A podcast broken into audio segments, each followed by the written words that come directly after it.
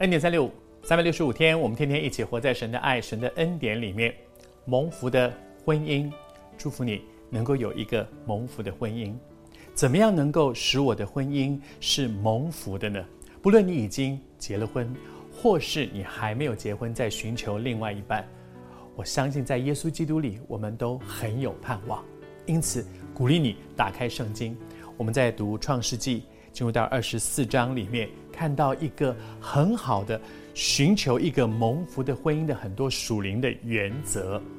我们这几天提到说，在以撒的婚姻里面，有一个很关键的人物，就是他家里的那个老管家。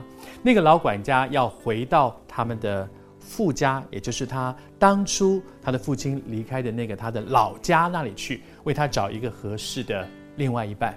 这个老管家做的第一件事情是什么呢？他先弄清楚主人给他的一些命令，那个指令到底是什么？他搞清楚了，免得白忙一场，弄错了主人的意思。许多的时候，我们在服事当中也来学这个原则，好吗？不要白忙一场。因此，你要弄清楚神对你的人生的那个命定、那个指令到底是什么。而接下来，当他弄清楚了。他的主人对他的那个指令之后，他跪下来道。在圣经里面讲，他跪下来，他跟主说：“耶和华，我主人亚伯拉罕的神啊，使你今日使我遇见好机会。”他把他的问题带到神的面前来。他不是先开始好了，那我现在知道该怎么做了。来，先把纸摊开来，电脑打开来，搜寻资料。我开始在一切人的努力，我一点都不是说人不应该尽本分的去让我能够把这个事情做得更好，把上帝托付给你我，教会托付给我们的事情做得更好。但是第一步还不是靠我的手，第一步是用我的膝盖跪下来祷告。他跪在神的面前，你知道那个跪下来祷告，其实不是祷告非得跪才行。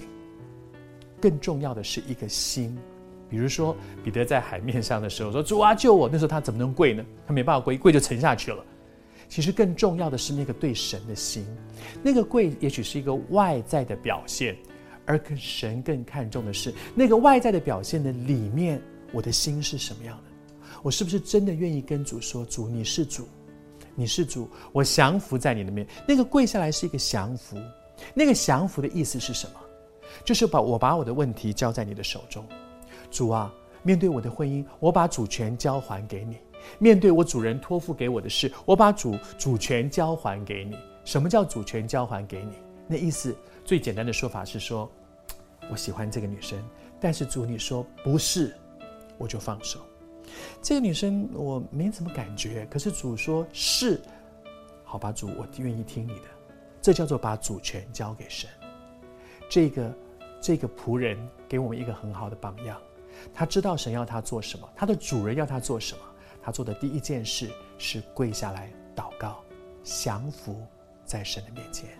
今天神是不是也呼召你，在你挣扎的事上跪下来祷告，降服？在神面前。